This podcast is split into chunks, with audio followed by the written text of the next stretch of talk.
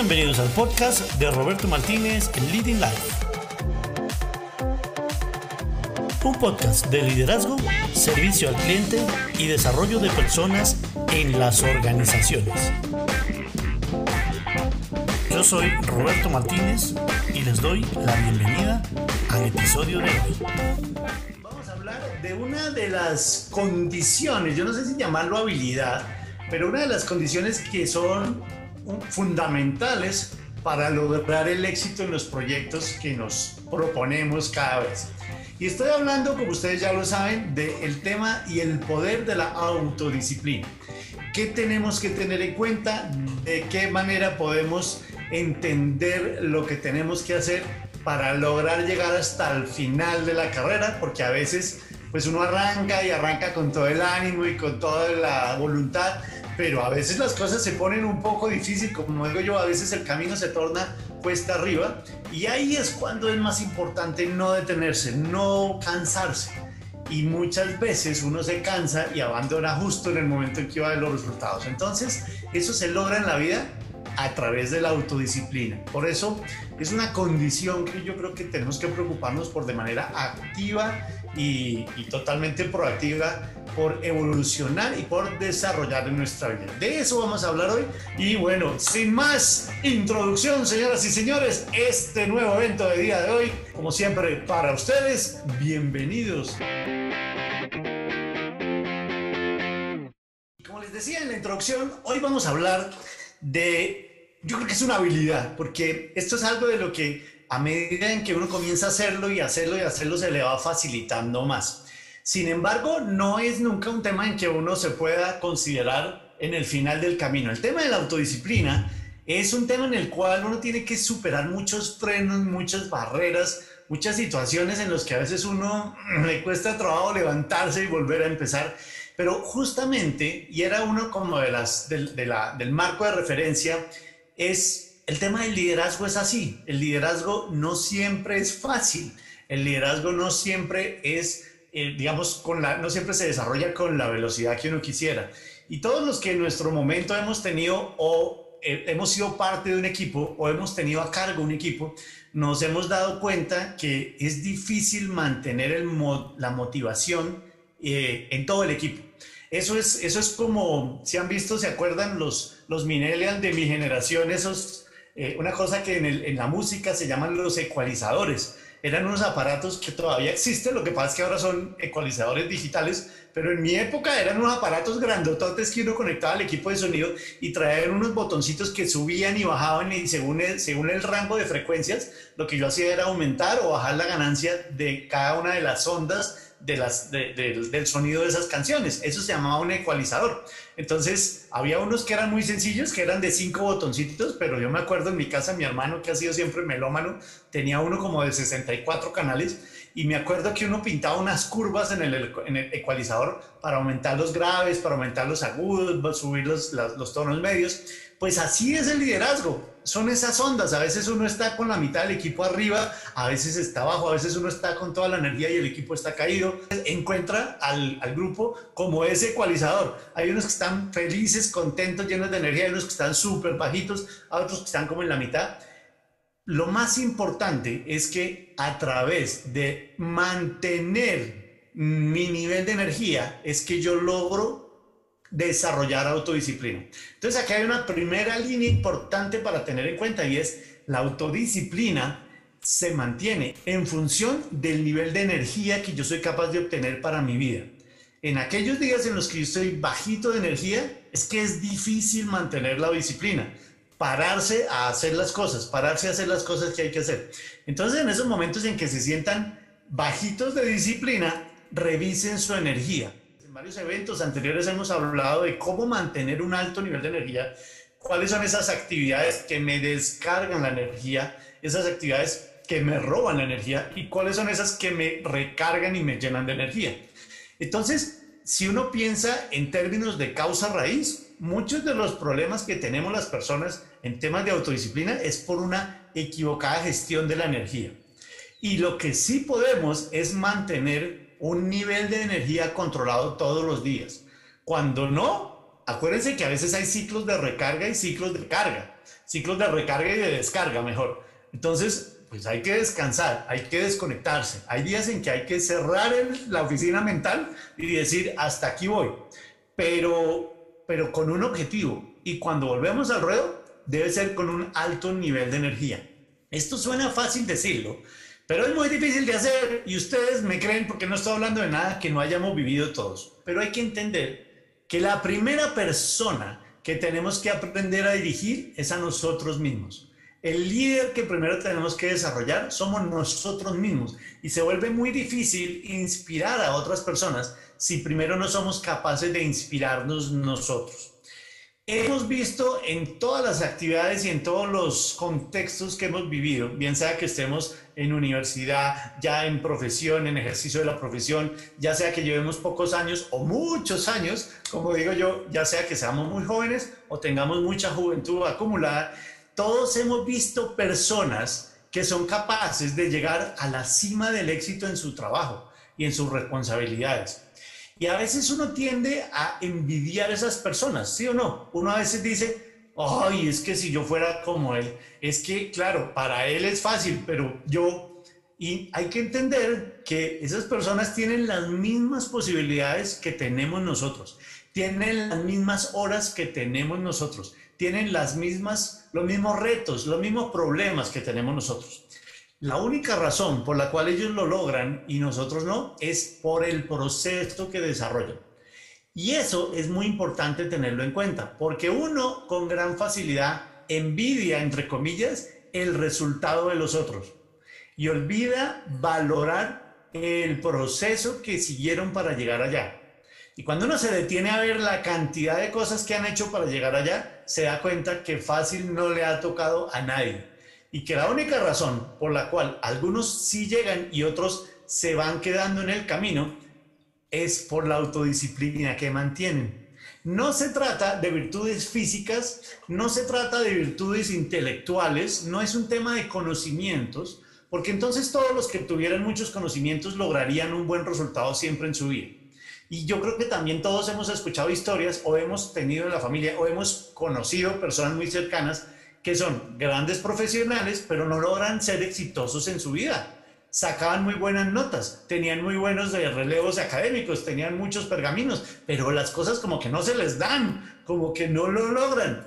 Y hay otros que de pronto tienen un menor nivel de capacitación o un nivel inferior, entre comillas, de educación y logran mucho más cosas. Porque la diferencia en los resultados se da por el proceso y el proceso se llama autodisciplina. Entonces, el tema de la autodisciplina es algo que hay que aprender a desarrollar, aprender a crecer y hacerlo todos los días. Casi que hay que eh, incorporar unas construcciones gramaticales muy importantes. Varias veces hemos hablado que nuestros resultados no necesariamente dependen solo de lo que hacemos. Porque es que ahí es en donde le cuentan a uno, quiere resultados diferentes, haz cosas diferentes, sí, pero vaya y haga cosas diferentes, vaya y mantenga la dieta, vaya y mantenga el ejercicio, vaya y mantenga el, diario eh, accionar en pos de la meta. Hay días que uno amanece conectado y hay unos días que amanece desconectado. Y en ambos días hay que trabajar. Y eso es importantísimo, ese es un preámbulo súper importante para tener en cuenta hay que ser capaz de trabajar bajo el sol resplandeciente y hay que ser capaz de trabajar bajo la lluvia. La única diferencia es que bajo la lluvia estaré con una estrategia y una táctica particular diferente a la del sol. En el día de sol necesito bloqueador solar, en el día de lluvia necesito paraguas, pero en ambos días necesito moverme. Si tú te quedas esperando en tu casa a que deje de llover, te van a pasar muchos días en los cuales no vas a poder salir de la casa y entonces ya vas entendiendo porque hay otras personas que logran llegar hasta el final porque caminaron bajo la lluvia y también caminaron bajo el sol. Pero eso es lo más importante para aprender de esas personas. No es importante tratar de imitar sus logros, no es importante tratar de hacer lo que ellos hacen en términos de cómo lo hacen, porque ahí perderíamos nuestra esencia, perderíamos nuestra fórmula mágica, nuestra salsa secreta. Lo importante es entender cómo ellos enfrentan esos retos y de dónde sacan energía para continuar. Y ahí es en donde tienen cabida las cinco reflexiones que vamos a hablar. Entonces, sin autodisciplina, para ir cerrando este primer bloque, sin autodisciplina, sencillamente no se mantiene el éxito. Se puede alcanzar, no se confundan, porque uno a veces dice, uff, ya logré el éxito, quiere decir que es autodisciplinado. No, es que una cosa es alcanzar el éxito y otra cosa es mantener el éxito. Segunda cosa importante que hay que tener en cuenta es, ¿a qué te refieres, Roberto, con la palabra éxito? Porque si tú defines el éxito en tu vida como aquellas ocasiones en las cuales siempre tienes el resultado que planeabas, siempre logras llegar al punto, ojo, porque esa no es siempre una definición adecuada de éxito. Si lo que es importante en la vida a la larga no es tanto el resultado, sino el proceso, lo que define el éxito es el proceso no el resultado. Porque a veces no vas a lograr llegar al final simplemente porque te faltan aprender o adquirir algunas habilidades que están allí en el camino para que tú vayas por ellas, pero que si no recorres el camino no vas a lograr incorporarlas. Entonces, a ti lo que te hace exitoso es persistir, no es generar el resultado. Porque es que de hecho, miren cómo ha sido su vida. Estoy seguro que todos los que están aquí escuchándome y vayan contándome también en el chat qué sentido comienza a hacerles esto. Muchas veces lo que ustedes definían como la meta a alcanzar, en el camino se dieron cuenta que no era la meta real que deberían perseguir y comenzaron a hacer adaptaciones, comenzaron a hacer como nuevas construcciones y el camino solito se fue revelando. Eso a veces le rompe la cabeza a muchas personas porque hay gente y yo era uno de ellos y es una de las cosas que he tenido que variar y por eso se los cuento, porque cuando logré variar esa condición de, querer planear el resultado y obtener el resultado que había planeado, pues a veces no lo lograba. Y entonces llegaban esos momentos de depresión, de tristeza, de, ay, de desánimo. Y me di cuenta que por ver ese resultado que no estaba alcanzando, estaba dejando de resultados mucho más grandes que si era factible alcanzar. Entonces aprendí que lo mejor en la vida es disfrutar el camino, disfrutar cada paso y tener la plena certeza de cada paso se revelará una vez concluyas el anterior. ¿Se acuerdan lo que nos contaba Iván Guevara, del pianista que se conectó con nosotros desde Londres? ¿Se acuerdan que nos decía, muchas veces tú sales de un punto A al punto B y no sabes si vas a llegar, pero lo importante es que tengas la creencia que vas a llegar. Entonces, ahí hay tres componentes que no quiero dejar de resaltar. El primero, ¿cuál es tu definición de éxito? Sin autodisciplina no se mantiene el éxito. El éxito como tú lo definas. Y ahí súbete la vara un poquito. Cuando vayas a definir el éxito en tu vida, no te vayas por el resultado más fácil. No, el éxito es levantarme de la cama. Y luego te levantas y ¿qué haces? Entonces súbete un poquito la vara, no tanto que la meta se vea demasiado desproporcionada y te quite las ganas de ir tras ella, pero no tan bajita que sea fácil de alcanzar. Es esa justa medida en la que tú te estimulas un poco, pero sin irte a quemar. Y cuando ya tienes eso, ese éxito definido y declarado, una cosa es llegar allá y otra cosa es mantenerse allá. Alguna vez escuché yo a Marcelo Cardona en una conferencia. Marcelo Cardona es uno de los que bueno, no me acuerdo sé cuándo fue eso, eso fue ya hace un ratito, de los primeros alpinistas colombianos que llevó al Everest. Entonces yo fui a la conferencia de él y él contaba una cosa muy simpática que a mí me dejó marcado y es, él decía, yo creía que lo más difícil era llegar a la cima del Everest. Y ahí me di cuenta, cuando llegué a la cima, que lo más difícil era la bajada. y es verdad, he hablado después con muchos alpinistas y todos coinciden en que una cosa es llegar a la cima de la montaña, que es bastante difícil, pero ahí estás en la mitad del camino, luego hay que devolverse y llegar vivo al campamento.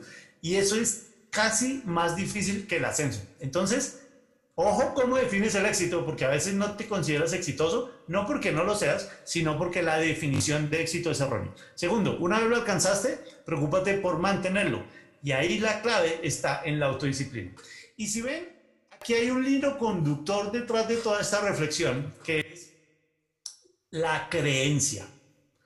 Si tú crees que eres capaz, eres capaz, y si no, también lo eres. Eso lo dijo Henry Ford. Hay un libro completo que de Norman Vincent Peale que dice, tú puedes si crees que puedes. Y es un libro que les recomiendo. Ese libro básicamente lo que dice es, usted va a ser capaz de superar los retos y de acercarse a la meta y de lograr cosas increíbles si usted de verdad cree que es capaz de hacerlo. Entonces, señoras y señores, comencemos con la primera de las reflexiones que nos va a facilitar el obtener autodisciplina en nuestra vida. La primera de ellas es identifica claramente tus prioridades. ¿Se acuerdan que les decíamos un rato que a veces el, uno no llega al resultado que está buscando es porque no tiene claro el resultado?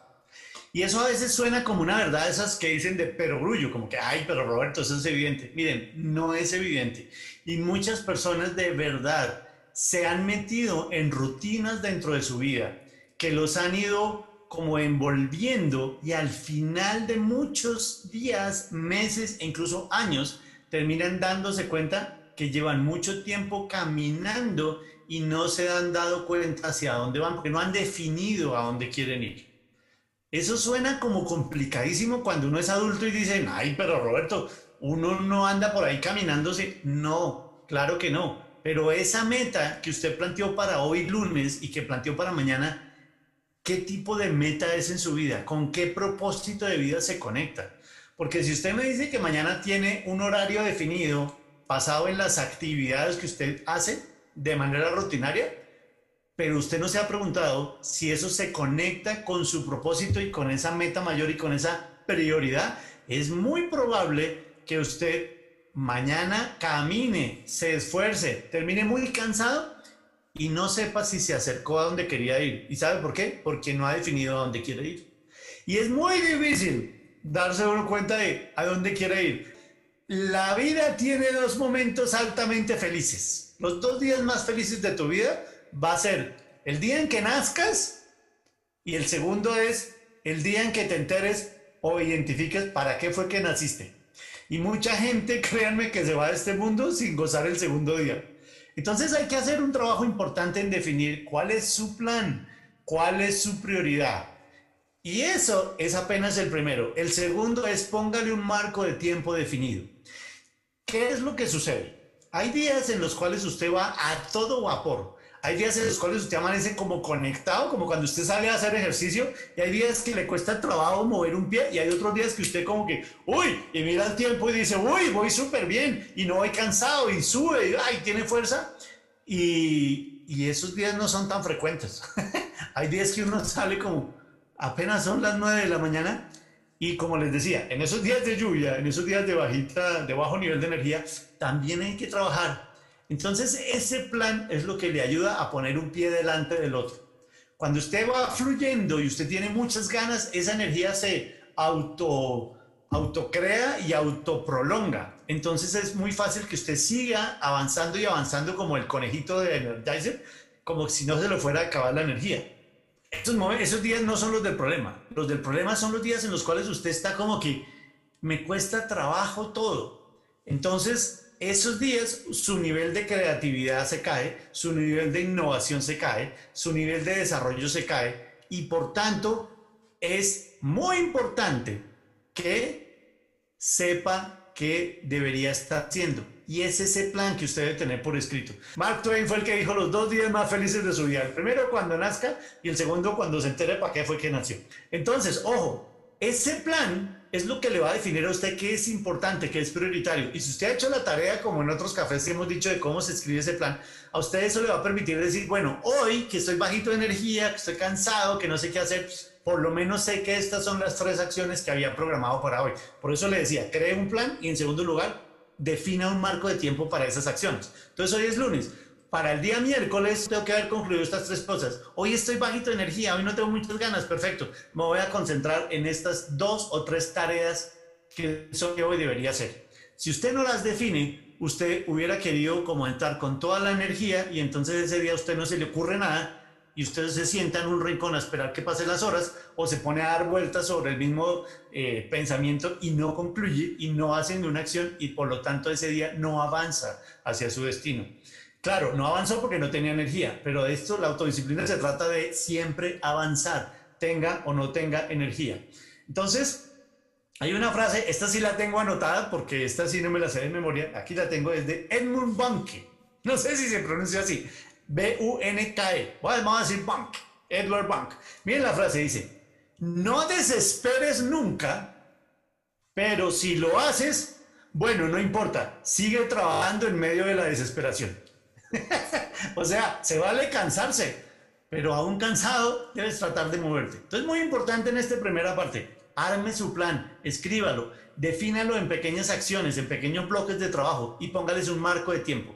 El día que usted esté fluyendo con toda la energía, está bien si no saca el plan y se deja llevar y deja que fluya esa energía y lo lleve hacia, hacia ese lugar. Igual usted ya tiene la brújula mental orientada hacia un destino específico, porque usted ya definió su propósito.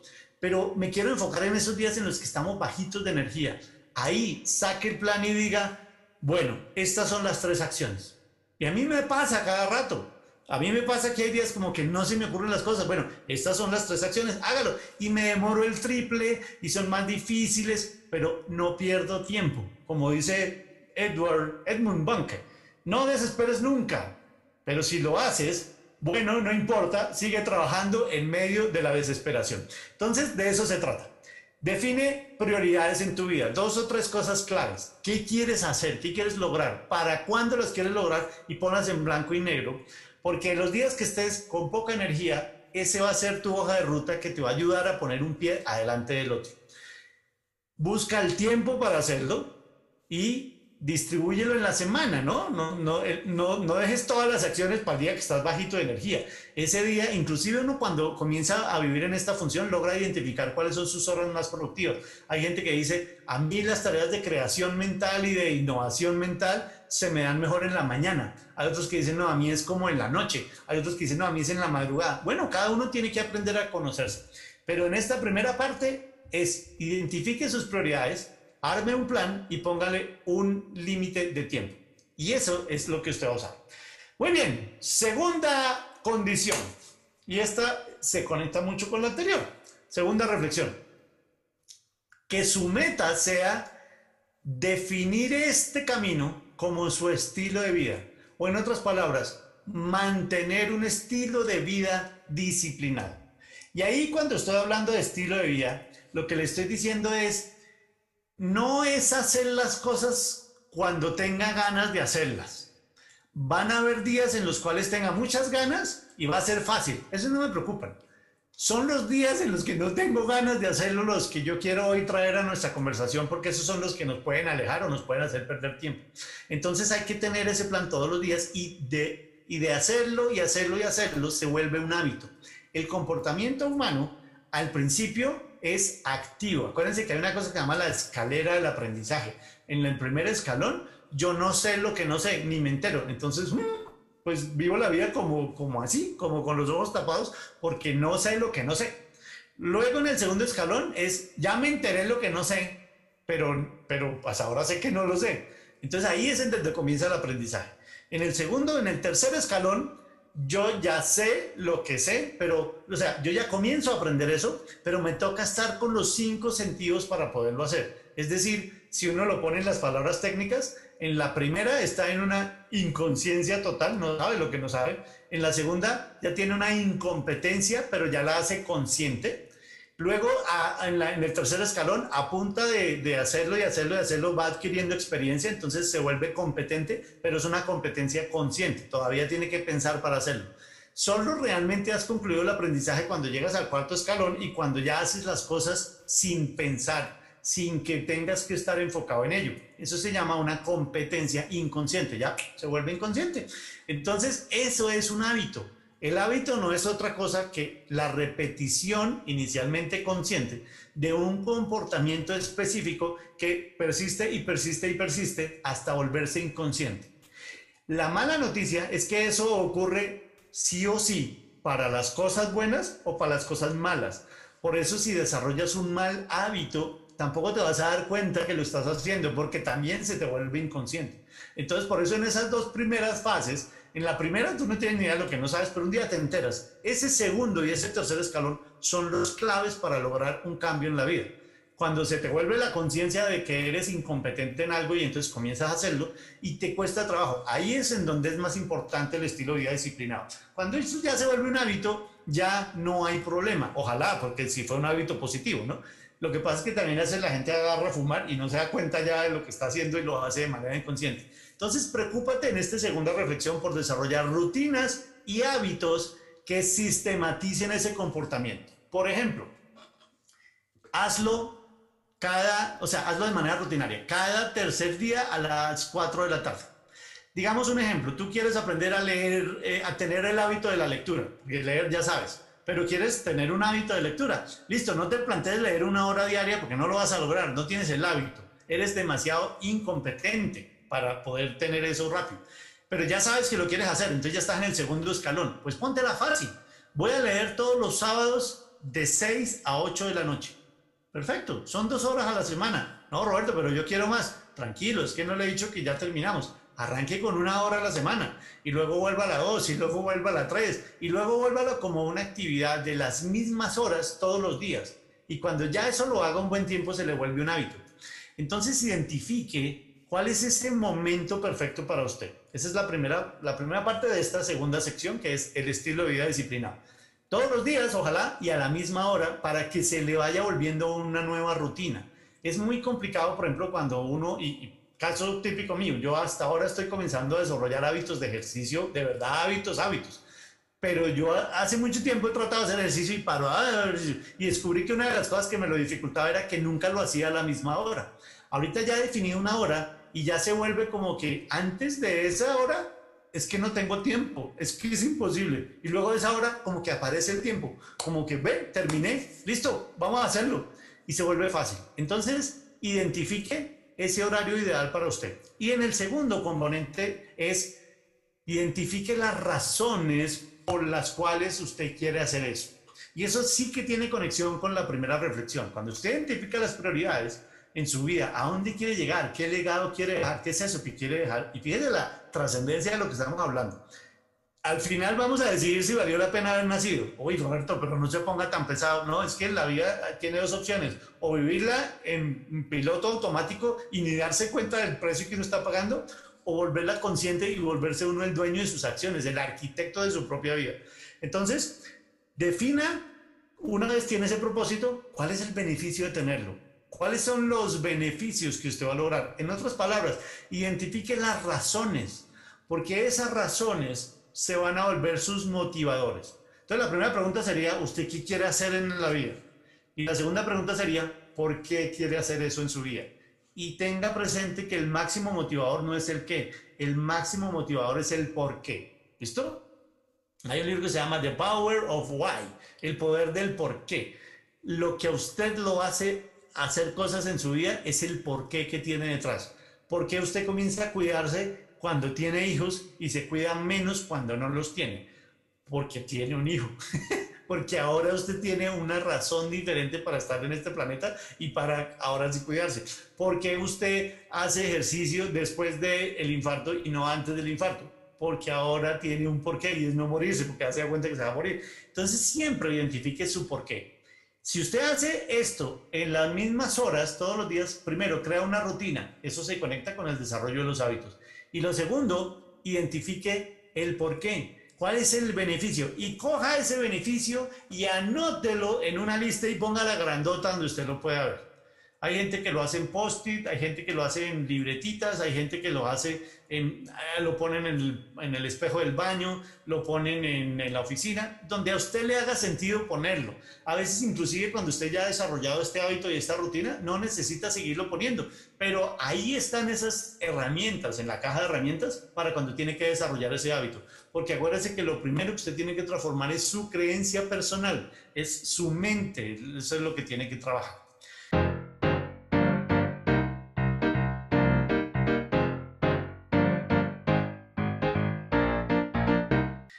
Entonces van dos, identifique sus prioridades y el estilo de vida disciplinado. En el primero, cree un plan y póngale un marco de tiempo y en el segundo, hágalo bajo una rutina preestablecida y averigüe su porqué. Vamos a la tercera reflexión. Y esta se llama desecha tus excusas. ¿Qué es eso de las excusas? Mire, y estas es que, eh, bueno, todas son importantes, pero es que esta, esta es clave. todas o casi todas las razones que usted tiene para no ser disciplinado son excusas. Vuelvo a decir.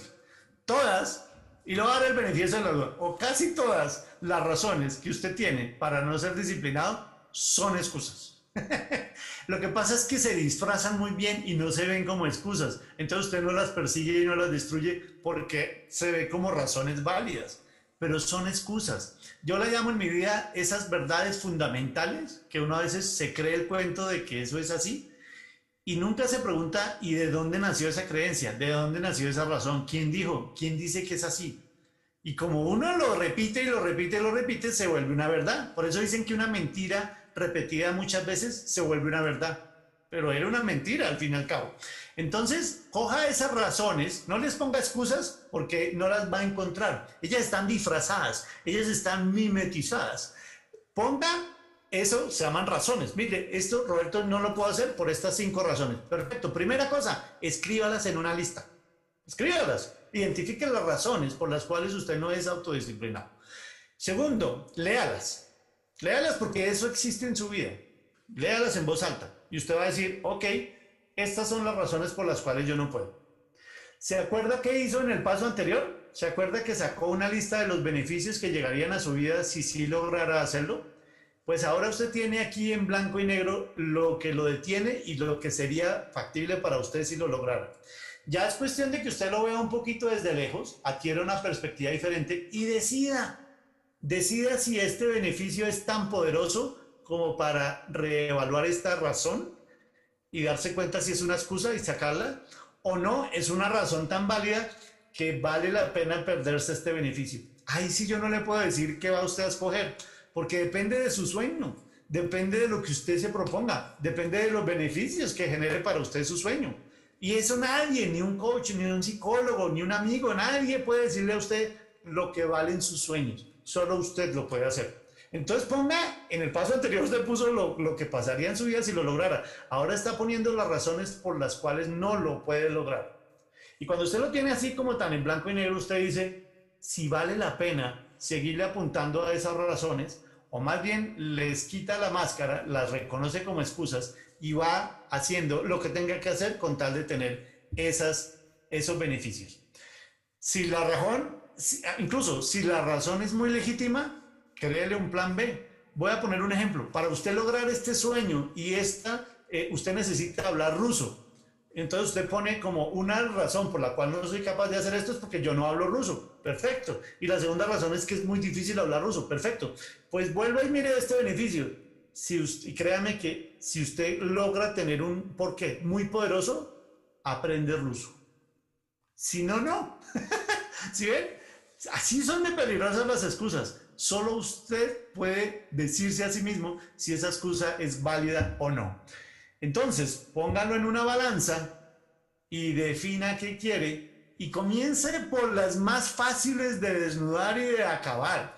No comience por las excusas de es que yo no sé ruso, porque eso implica aprender otro idioma. Claro que se puede hacer, pero estoy seguro que en esa lista de razones válidas van a haber unas razones más, eh, pongámoslo en estos términos, menos camufladas, menos fuertes, como que usted dice, ah, esa sí soy capaz, listo, arranque por las chiquitas, arranque por las que están mal parqueadas y logre victorias tempranas para que usted aumente su creencia y en segundo lugar desarrolle una cosa que en física se llama la inercia, el momentum, el movimiento.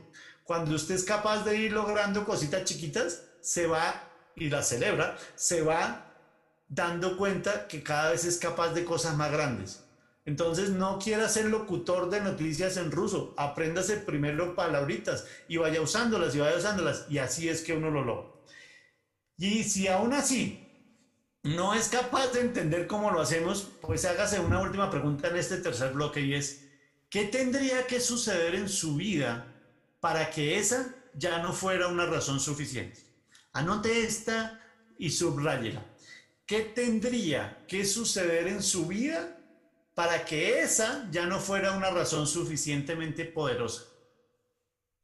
Porque es que solo usted le pone precio y valor a sus sueños. Nadie lo va a hacer por usted. Mucha gente le va a decir que no se esfuerce, que no valga la pena, que no se desgaste, que no haga eso, que, que se cuide, que no se deprima, que eso es muy difícil. ¿Se acuerdan de a mí me dijeron de lo que hablábamos la vez pasada? Es que a mí me dijeron y uno se cree lo que le dicen. Entonces, ¿quién dijo? ¿Y por qué dijo? Y sí, es verdad, tiene toda la razón. Entonces es cuando esa pregunta adquiere toda la potencia del mundo y es, ¿qué tendría que suceder en su vida para que esa ya no fuera una razón suficiente?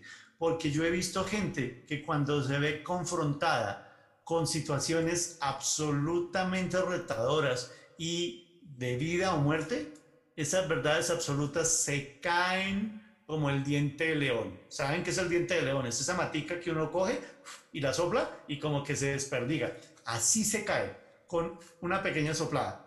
Pero usted solo adquiere el valor en ese soplido si ocurre algo extremo. Usted puede tener dos opciones. Jugarle a que algo extremo ocurra en su vida o ahorrarse el camino y hacerlo antes de que eso le pase. Muy probablemente, si usted conecta su propósito con sus acciones, no haya necesidad de que eso le pase. Entonces, primero, identifique sus prioridades. Segundo, hágalo tan seguido que se le vuelva una rutina, un estilo de vida disciplinario, eh, disciplinado. Y en tercer lugar, deseche sus excusas. No las llame excusas porque es que ellas no se presentan así. Ellas se presentan como razones válidas. Perfecto, anótelas blanco y negro y compárelas con los beneficios y decida a qué le va a dar más valor. No estoy diciendo que sean fáciles de romper. Estoy diciendo que confronte a qué le va a dar más valor, a las razones por las cuales usted no lo obtiene o a qué pasaría en su vida si usted lo obtuviera. Y una vez haga eso, si aún así siguen siendo muy poderosas, Pregúntese qué tendría que pasar en su vida para que esa razón dejara de ser poderoso. Un porqué claro abre el camino al cómo. ¿Cómo llego allá? ¿A dónde? No sé, a cualquier lugar. Ah, fácil. Camine y va a llegar. Eso era lo que le decían a Alicia en el País de las Maravillas. Lewis Carroll le decía al conejo, ¿no? Oiga, eh, ¿cómo llega? Alicia, que no sé para dónde voy. Entonces le decía al conejo, Alicia, entonces no importa para dónde camines, camina y ya. El porqué claro abre el camino al cómo. Muy bien. Vamos a ir ahora al tema de la cuarta de esta sesión. No se recompense hasta terminar. Vamos a hablar un poquito de las recompensas. Miren, eh, las recompensas finalmente funcionan para fortalecer el comportamiento. Entonces, es bueno que las recompensas existan en nuestra vida. Esos premios existen. Acuérdense que las razones por las cuales yo hago algo fundamentalmente se reúnen, se reúnen en dos situaciones. En porque quiero obtener algo para mi vida que me da placer o porque quiero evitar algo en mi vida que me puede causar dolor. Y estos son los motivadores fundamentales del ser humano. Usted todo lo que ha hecho en su vida lo ha hecho porque quiere obtener algo que si lo obtiene va a ser muy chévere para usted, le va a crear placer, o porque quiere evitar que a usted le pase algo que si le pasa va a ser terrible. Y generalmente, tristemente también, el motivador negativo es a veces más poderoso, ¿no? Entonces, ¿usted por qué hace ejercicio? Hay gente que hace ejercicio porque, porque quiere tener una vida saludable, ser capaz de hacer más cosas, etc. Y hay gente que es simplemente porque no quiere que le dé el segundo infarto. Eh, ambos funcionan, pero a veces es más poderoso el negativo. Entonces, ese premio o ese castigo funcionan. Funcionan y entonces planteese una recompensa, aparte de que usted ya tiene anotado los beneficios y solo eso ya debería ser suficientemente poderoso para que usted se pare de la silla y se ponga a hacerlo, pues ayúdese un poquito. Eso es lo que le dice esta cuarta reflexión. Cree una recompensa, pero muy importante, dese la recompensa cuando alcance la meta, cuando llegue o cuando logre esa meta parcial, ¿sí? Es que, mire, pasa lo mismo en una empresa. A veces el reconocimiento, que es muy importante en las empresas y en los equipos humanos, pues eh, la gente, los líderes de la empresa, por tratar de favorecer el trabajo en equipo, dicen, no, buenísimo, vamos a generar este reconocimiento y lo hacen para el grupo. Y a veces aquí hay un tema eh, candente, porque es que aquí hay dos posiciones encontradas. Una es, uno sí debería ofrecer recompensas diferenciales según el esfuerzo que se haya hecho, porque es que en los equipos humanos a veces, a veces hay una persona muy buena y una estándar y una mediocre si la recompensa o el reconocimiento es igual para todos, créame que en lugar de el mediocre subir a bueno, lo que sucede generalmente es que el bueno se vuelve mediocre. Entonces, eso es así y, es desafortunado y a mí me parece terrible, pero así suelen funcionar en el automático las personas. Si este que hace un gran esfuerzo recibe lo, de 5, digamos, 5 kilos de esfuerzo y este hace 2 kilos de esfuerzo y recibe el mismo reconocimiento, al final no va a ocurrir que este man suba, este man se baja. Ahora, hay que apuntarle al cómo, porque cuando usted lo que quiere es desarrollar liderazgo, a veces hay que apostarle al que está comportándose de manera mediocre. Pero hay que hacerlo con una claridad mental absoluta en usted como líder.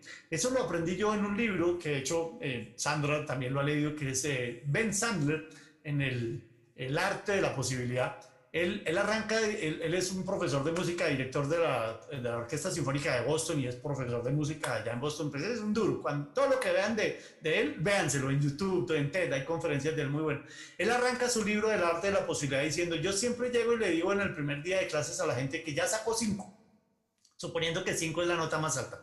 Y el resto de, del periodo académico, el resto del semestre, es para que la gente me demuestre por qué se ganó ese cinco. Pero fíjense la claridad absoluta que él tiene y eso es una, una situación provocada por ese liderazgo inspirador decidido de esa persona que de entrada confía en usted y luego lo pone, pero lo pone en un papel activo para que ese estudiante que ya se ganó el 5 demuestre por qué se lo merecía. Entonces es, no es que yo le diga a todo el mundo, no, 5 para todos, no, cinco para todos, pero usted me va a contar por qué se lo gana. Fíjense que siempre es, otra opción, es dele la recompensa al final o désela al principio, pero que favorezca la acción. Y no es fácil de hacer, pero sí se puede, sí se puede hacer. Mire, y hay que crear elementos y, y digamos, estructuras que le refuercen ese comportamiento. Este chiste es, el, de, es un chiste bobo, pues, de una familia que llega a un camping y entonces están y el papá le dice a los, a los, a los hijos que ayuden y nadie ayuda y no, eso no funciona, no, horrible. Y entonces al ratico llega otra familia al camping de al lado y esos se bajan como relojitos y tan y los, los niños bajan la carpa y los otros los van armando y el hermano mayor va abriendo la, va haciendo la fogata y los papás se bajan del carro y van cuadrando. Mucho. En 15 minutos arman el campamento completo y el otro señor llevaba dos horas tratando de lograr que alguien hiciera algo y no lo había logrado. Entonces, al final del día se reúnen los dos y entonces el primero le pregunta al segundo le dice, oiga, ¿usted cómo hace para que actúen así como un relojito y todos como tan rápido y tan enfocados y como tan claros en su tarea? ¿Usted qué, cuál es la receta? Y entonces él dice, no, nosotros tenemos una regla muy clara y muy fácil de implementar y es, apenas llegamos al campamento, nadie va al baño hasta que el campamento no esté armado. Fácil. Entonces es eso, es póngase esa meta, esa recompensa y cree una estructura que le refuerce el lograrla y que lo estimule. En el chiste, pues por supuesto, usted después de tres horas de camino, lo primero que quiere hacer cuando se va al carro es ir al baño, pero no puede ir al baño hasta que no haya terminado su tarea. ¿Qué va a suceder? Pues que usted hace la tarea rápido y la hace bien, ¿no? Porque si no, además no le sirve. Pero cree en su vida ese tipo de motivadores. Por eso es por eso es que en este momento le digo es, cree una recompensa, pero solo hasta el final. Y por último, señoras y señores, la acción, eh, la última reflexión es, es sencilla, pero es muy poderosa y es concéntrese en los resultados. Porque es que eso es lo que usted lo motiva, pero ¿cuál es el resultado? Por eso yo arranqué contándole que usted tiene que reevaluar muy bien o evaluar, si es la primera vez que lo va a hacer, cuál es su definición de éxito. Porque a veces usted se considera no exitoso porque no alcanzó esa meta que usted tenía al principio del camino. Pero cuando usted va avanzando en el camino se da cuenta que la meta puede variar y hay metas mejores que usted al principio no veía. Y eso lo ve uno todos los días. Creo que ahorita en esta pandemia, en esta cuarentena, todos somos usuarios de Netflix. Ustedes saben que Netflix es una de las compañías que más ha logrado valoración en bolsa, pues a raíz de la pandemia, por obvias razones. Pero usted cree que Netflix es hoy en día lo que es porque ese era el plan original. No, vaya, léase la historia de Netflix. Netflix arranca en 1985 como un proveedor de blockbuster que simplemente decía, oiga, aquí hay una oportunidad, la gente va a Blockbuster, recibe la película, pero luego le da pereza irla a devolver y fuera de eso se gana unas multas a veces más caras que el mismo alquiler de la película porque no la llevó a tiempo. Ese es mi servicio y Netflix arranca trabajando como no como socio, pero sí como muy de la mano de Blockbuster para llevar los videos y luego se da cuenta que la gente dice, bueno, ¿y qué pasa si yo se los llevo a su casa? Y hace una evolución. Y luego va avanzando y entonces dice, ¿y qué pasa si los hago en streaming? Y después comienza a decir, oiga, y dado que eh, Mario siempre ve los mismos tipos de películas, oiga, a él como que le gustarían, a él le gustan solo las películas de terror, entonces comienza a sugerirle, y eso ya es en el año 2000, o sea, 15 años después. Y hoy en día usted sabe lo que es Netflix. ¿Y qué hace Netflix? Hace las mejores series, las mejores películas. ¿Por qué? Porque conoce al cliente y se enfoca en los resultados.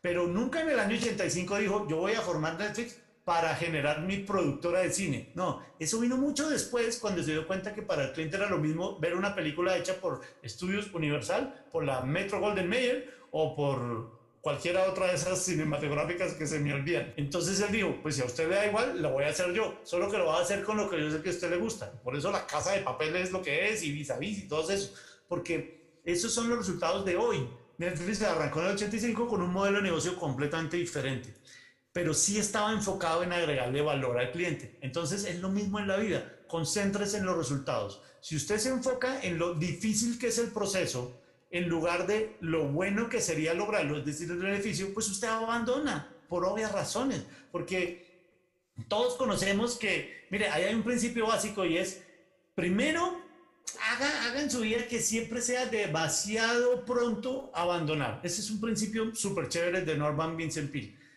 Haga en su vida que abandonar, que siempre sea demasiado pronto abandonar. Ese esfuerzo adicional. Todos hemos conocido gente que que lucha y lo logra, intenta y vuelve, un día se cansa porque el camino a veces se pone difícil y para, y para dos metros antes de llegar al sitio donde quería llegar, pero no se dio cuenta porque había que llegar a la esquina y doblar, y ahí estaba el palacio que estaba buscando. Entonces enfóquese en ese resultado.